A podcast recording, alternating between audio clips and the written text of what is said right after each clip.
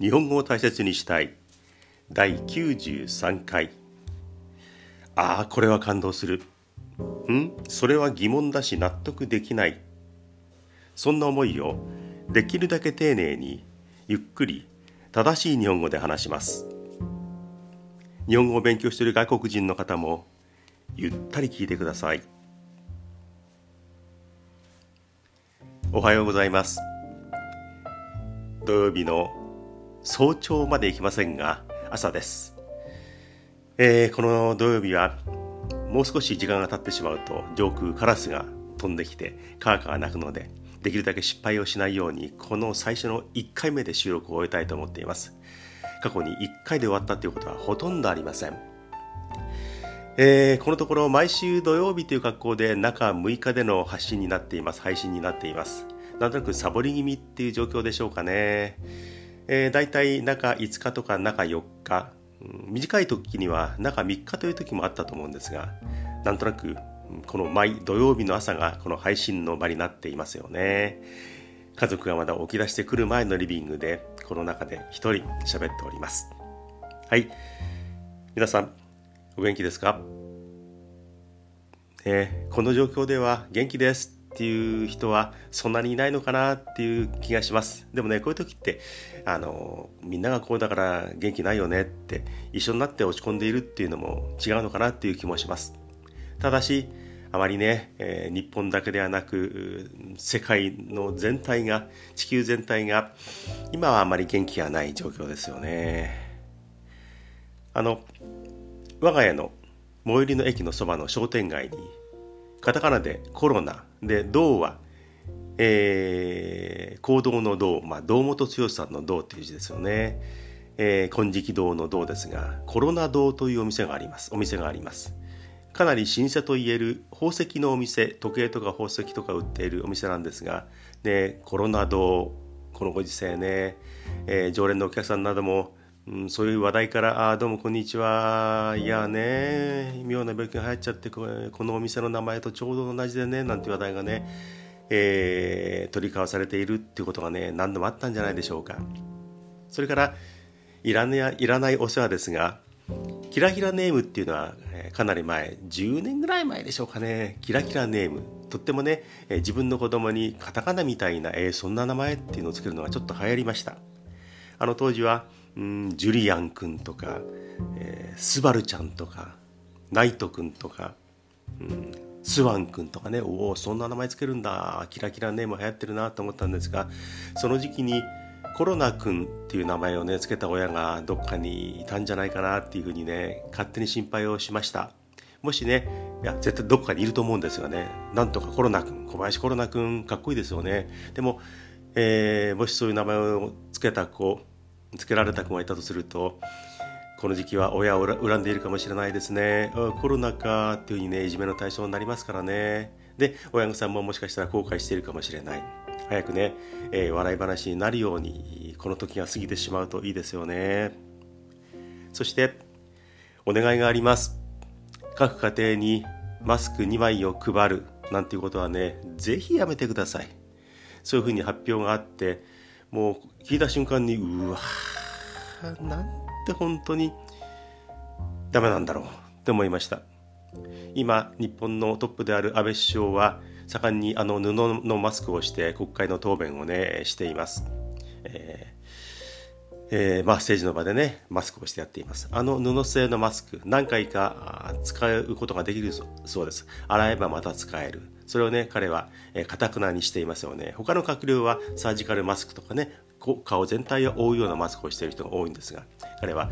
えー、全国に2枚ずつ配るというマスクをかたくなにしています。彼の顔にはあのそのマスクも小さく見えてね結び目も見えたりしてかっこ悪いなと思っています。もうかたくなにこの2枚を各家庭に配りたいらしい。それで予算が500億円。さらに郵送費もかかる。ね、その数百億っていうお金があれば医療機器を買ったり、えー、マスクの量産をねもうちょっと使い捨てでもいいからどんどんどんどん、えー、スーパーの棚に並ぶようなマスクを作る方にお金を回してほしい。あるいは、えー、隔離施設ホテルを借り上げて、え、治療に当たるそういうスペースを作る方が先じゃないかなというふうにね、え、思います。ね、たった2枚のマスクで国民が静かになるなんていうふうに、えー、役人の誰かが首相に言ったようですけれどもそんなふうに思っちゃいけないですよ。国民はそんなに、えー、バカではないと思います。ぜひマスクが届かないようにお願いしたいと思います。でマスクがなんだかんだ届くようになった頃には各ドラッグストアとかスーパーにはちゃんとマスクがもう並んでいるというふうに思います。今頃かよっていうふうにならないようにぜひこのマスク各家庭に2枚というのはやめてください。非常にかっこ悪くてね私はがっかりしています。はい。この関係のお話はここまでにします。前回のエピソードでも少し触れましたがありがとうございます。本当に嬉しいです。あ自分のありがとう話かまた始まったかねしばらく聞いてください。2月の22日以来、全くメールが届いていませんでした。ああ、もう3月は一本もなしかなと思ったら、3月のもう本当に末、ギリギリのところでメールが私のところに届いてまいりました。大切 .japanese.gmail.com ここに届きました。えーとね、ご本人の了解もいただいているので名前も含めて紹介しようと思います。まずは、うん、ドキドキしながら待っていますっていうメールをね、いただきましたが、えー、っと、台湾の女性の方です。コウ・キアンさん。メールありがとうございました。えー、内容を見てみると、声が好きです。ありがとうございます。そして、あの、昔の日本語との比較とかね、そういった話が面白いというふうに書いてくれています。なんとなくあの台湾の人は漢字文化が日本と同じなのでこう日本語に対しての考え方っていうのはあの他のヨーロッパとかアメリカとは違った捉え方があるのかもしれませんよね。でねそのこうキアンさんのメールを読んでみるとね見事な日本語でね長くてでも内容もしっかりしててうわーこんな日本語こんなに書けるんだなすごいなというふうに思いましたもうびっくりするような立派な日本語のメールをいただいて恐縮しています、えー、日本語に興味があって日本に4回来たことがあるそうです。ただ留学したとか日本で生活をした経験がないので、えー、まあ、その辺は残念かなというようなことがメールに書いてあります。で5回目の来日日本に、えー、旅行に来るような計画計画もあったそうですがこのコロナの騒動でその計画をキャンセルしたそうです。えー、残念だったでしょうね、えー、日本が非常に好きというふうに書いてくれていてちょうどお父さんが私と同じ年齢だそうでということは64歳っていうことなんでしょうかね。そうですか。ね。えー、お父さんが喋っているような感じで聞いてくれているんでしょうか。嬉しいですね。台湾には私一度行ったことがあります。家族と一緒に観光旅行で行きました。えー、っとね、これはね、4年ぐらい前でしょうかね。えー、台湾の料理非常に好きで、また中華料理の中でも台湾ってあの独特のものがね、ちょっとこう、台湾なりの味付けがあると思うんですが、えー、ティンダイホンという日本にもあるあの小籠包のお店に行ったりとか、えー、もちろん台北も行きましたし高尾の方にまで足を伸ばして、えー、いろいろ観光しました3泊程度だったんですけれども台湾いいなで物も美味しいしなっていうふうに思いましたで人々もとっても優しいですよね。ああ美味しいと思ったのはあの台湾の国内を走っている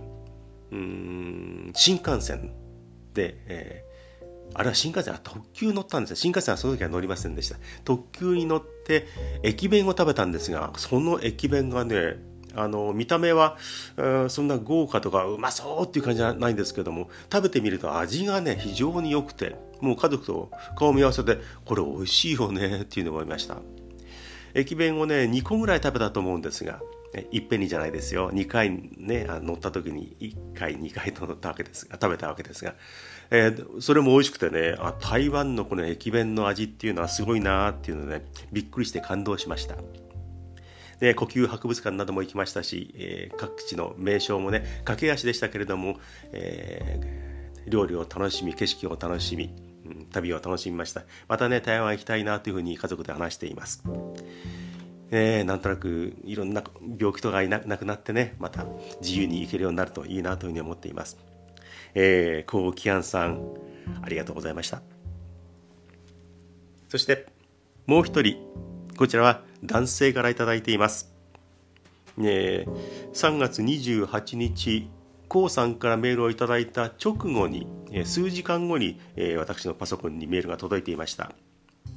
この方はねタイの男性でアイスさん。アイスさんはこれ本名ではないと思うんですが、えー、カタカナでアイスっていうふうに書いてくれました、えー、年齢は分かりません。でもね、文面などからするとこれは若者だなっていう感じがするしちょうど大学を卒業して今就活中というふうに書いてあったので、えー、どうですか？このコロナで就活苦戦中ですと書いてありましたが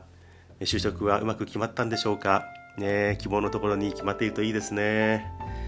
でねこのアイスさんのメールを見てみるとあのねもうこれも当然日本語で実に見事に書かれていましたが、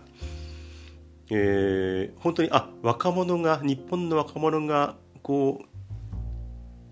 入力するような打つようなメールなんですよね。こうなんとかですって伸ばす記号を使っていたりとかね。あね日本語の日本語圏に生まれた人ではなくてもこういう風な文面のメールが打てるんだなっていうのはねびっくりします。えー、あの私のこのポッドキャストについてはいつも聞いています。ね、あの面白いですっていうようなことをね書いてくれてね、うん、これはあのあっさりっていう感じだったんですけどもね。あそうなんだ。面白く聞いてくれているんだ。私の日本語はあの聞き取りやすいかななんてねいうふうに思いました。でえー、っとお名前を紹介してもいいですかっていう問いかけのねメールを1回こちらから送ったんですがその時に、えー、質問もね、えこちらちょっと、ね、初めて送ってみました。日本語の難しいところはどこですかっていうのを聞いてみました。そしたらねそれについてもね答えが来ました、えー、日本語はね言葉のニュアンスの違い、うん、言葉のニュアンスの違い。それと、えー、同音語。同じ音の言葉。で意味が違うのがたくさんある。この同音語について難しいですねという答えが来ました。4年間日本語を勉強してこれは大学の副専攻ということでね、えー、まあ第一専攻ではなかったようですが4年間勉強したらこういう難しさが分かって、えー、こんなメールが打てるんだなというふうにねびっくりしました。でね、えー、話戻りますが言葉のニュアンスの違い、えー、ニュアンスの違いってどういうことなのかなというふうに思ったんですがそうですねあの日本に生まれてずっと日本語を使ってきた人からすれば相手が言った言葉っていうのはあそういうことなんだっていうふうに受け取れるっていう。でも、えー、途中から日本語を勉強し始めた人にとってはあれ？これちょっと違うなっていうふうなあ違和感があるようなあそういったところなのかなっていうのを思いました。今かなり抽象的な話をしましたよね。例えばねえっ、ー、とアイスさん違っていたらごめんなさい。例えば日本語でえ、えー、これもらっていい？あいいよ。っていういいよと、えこれもらっていい？いいよ。っていういいよ。同じいいよというふうに字にすればいいよと書いてもいいよっていう答えといいよ本当は嫌なんだけどいいよって答える。ね、これの違いっていうことなんでしょうかね。あるいはバカだな。今ちょっと言葉汚いですけどね。バカだなっていうそのバカだなとバカだなっていう言い方と字にすれば同じ。でも意味が違う。バカだなっていうのはお前そんなこと言っちゃって可愛いじゃないか。本当にいいよっていう意味で言ってるバカだなですからね。バカだなっていう強い言い方と、うん、それの区別そのニュアンスについて言ってるんでしょうかね、えー、例えば私が英会話を勉強している時に字で書くとこうなのにこれは肯定的に言ってるような字は否定的なのにっていうのがあったりしますがそれで戸惑いますがそういうことなんでしょうかね。違ってたらごめんなさい。それから、えー、これはね、えー、同音語について、えー、やっぱり難しいっていうことが書いてありましたけど前回のエピソードでも言いました。例えば「書く」っていう日本語。これは字を書く絵を書く恥を書くあぐらをかく。背中がかゆいから背中をかく。配慮かく。同じかくかくでも意味が全然違ってくる。そういうのっていうのはやっぱり難しいのかなっていうふうに思いますよね。えー、でで同じようなことなんかないかなと思ったら例えば「かける」っていう日本語。音で聞いて「かける」えー、走ることも「かける」と言いますよね。それから卵をかける。この服をあの服にかける。あるいは競馬とかあ、ね、ギャンブルとかであの馬にお金をかける。苦労をかける。うん命をかける。いろんなかけるがあって、えー、全てをね完璧に使い分ける聞き分けるっていうのはやっぱり結構難しいことなのかなというふうに思います。日本語を勉強しているあの高木庵さんもそうそれから愛さんもいろんなところであ日本語のこういう同じような言葉でので意味の違いっていうのは伴うところがあるのかなというふうに思います。ね、でもねお二人のねメールはねすごいですよ。あこんな風に書けるっていうのが数年間の勉強とかねそういったことでできるようになるっていうのは独特のやっぱり才能があるんじゃないかなというふうに思います。ねえー、またねメール送ってください。ね、でこの愛さんで私にメールを送ってくださった方は10人目になります。ね、ようやく2桁の方にメールをいただけました。10人目。でね、すべて外国の方です。日本人からメールを届いが届いたっていうのはね、まだありません。この大切 .japanese、うんね、こちらの方にメールでもらったのは、えー、全て外国人の方で10人です。ありがとうございました。これからもね、もう11人目、12人目、えー、心心からお待ちしております。どんなことでもいいっていうと、かえって書きにくいのかもしれないんですけれども、本当ね、もう愚痴でも文句でも、何でも世間話でも、え近所の出来事でも構いません。何でも送ってみてください。日本語でなくても大歓迎でございます。そして、日本人の方も送ってください。ということで、最後に、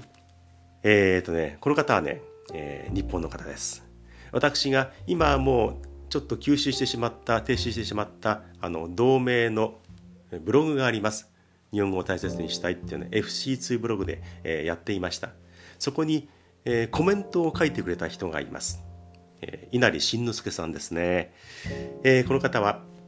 自分でもポッドキャストを持っています。私もね、よく聞いています。えー、この方がボイスメッセージ音声メッセージを入れてくれました、えー、アンカーというこのアプリの方ではねボイスメッセージも、うん、入れることができるんですがそれが届いてきました。インドネシアの女性からボイスメッセージを過去にもらったことがありますがボイスメッセージ、えー、2本目いただきました。これはね多分ご紹介しても大丈夫だと思います。稲ちゃん大丈夫ですよね。えっ、ー、とねえー、いやはこんちこんちさん私のことをねこんちこんちさんともに、えー、もうポッドキャストっていうのは、えー、もっと自由活発にねどんどん喋りましょうよ、ね、我慢しながら喋るのもおかしいし、えー、もっとうんバンバン喋りましょう好き勝手やりましょうっていうようなね、まあ、極端に言うとそういう内容のものをもらいました。でこの稲荷さんのねポッドキャストを聞くとね本当にね私とはまあえー、相対するところにいるようなあの別に好き嫌いとかじゃなくてあのまあちょっと表現変かな。えっ、ー、とね、もうね、自由気ままに活発に喋っているね、そういうリズム感を持っているね、喋りなんですよ。これはね、あの、喋りのね、あの、才能を感じます。生意気なようですけどね、あのリズム感で喋り続けられる人ってね、そういません。そういうポッドキャストをやっています。ね、そういう喋りもね、ああ、いいなって思う部分もあるんですけどもね、稲荷さんね、前回私がちょっと控えめに喋りながら、でも、えー、日本の政治家の話とか、このコロナ問題に対する政府の動きとかについて話をしましたよね。あの、遠慮がちにそんなに話をしなくていいですよってことでね、くれたと思うんですよね、この音声メッセージをね。でね、私もねこのポッドキャストで細かいことを箸の持ち方がどうのとか電車の中でこんなことしちゃいけないよとか列を守り守りましょうねというようなことをねあのこううるさい親父でね喋っているんですけどなんかあの国のこととか政治のこととかってあの評論家的に偉そうな評論家に聞こえちゃうのがねとってもね嫌いなんですよね。細かいことを言うじじいって思われるのは構わないんですけど偉そうな評論家に聞こえちゃうのが嫌だなと思って。で案の定前回のポッドキャストを聞いてみるとやっぱりちょっと偉そうだな自分は向いていなっていうところ向いていないなっていうのもね感じました。ね。でもねあのおっしゃる通り自分で好きで始めてで自分が好きに喋ったことをね誰かが聞いてくれるそれでいいんだっていうことで始めたポッドキャストですから、えー、おっしゃる通りもっとね自由に気ままに喋、えー、っていこうかなというふうに思います、ね、応援のメッセージとして受け取りました。本当にありがとうございます。さて20分超えましたね、えー、皆さん今後もよろしくお願いします。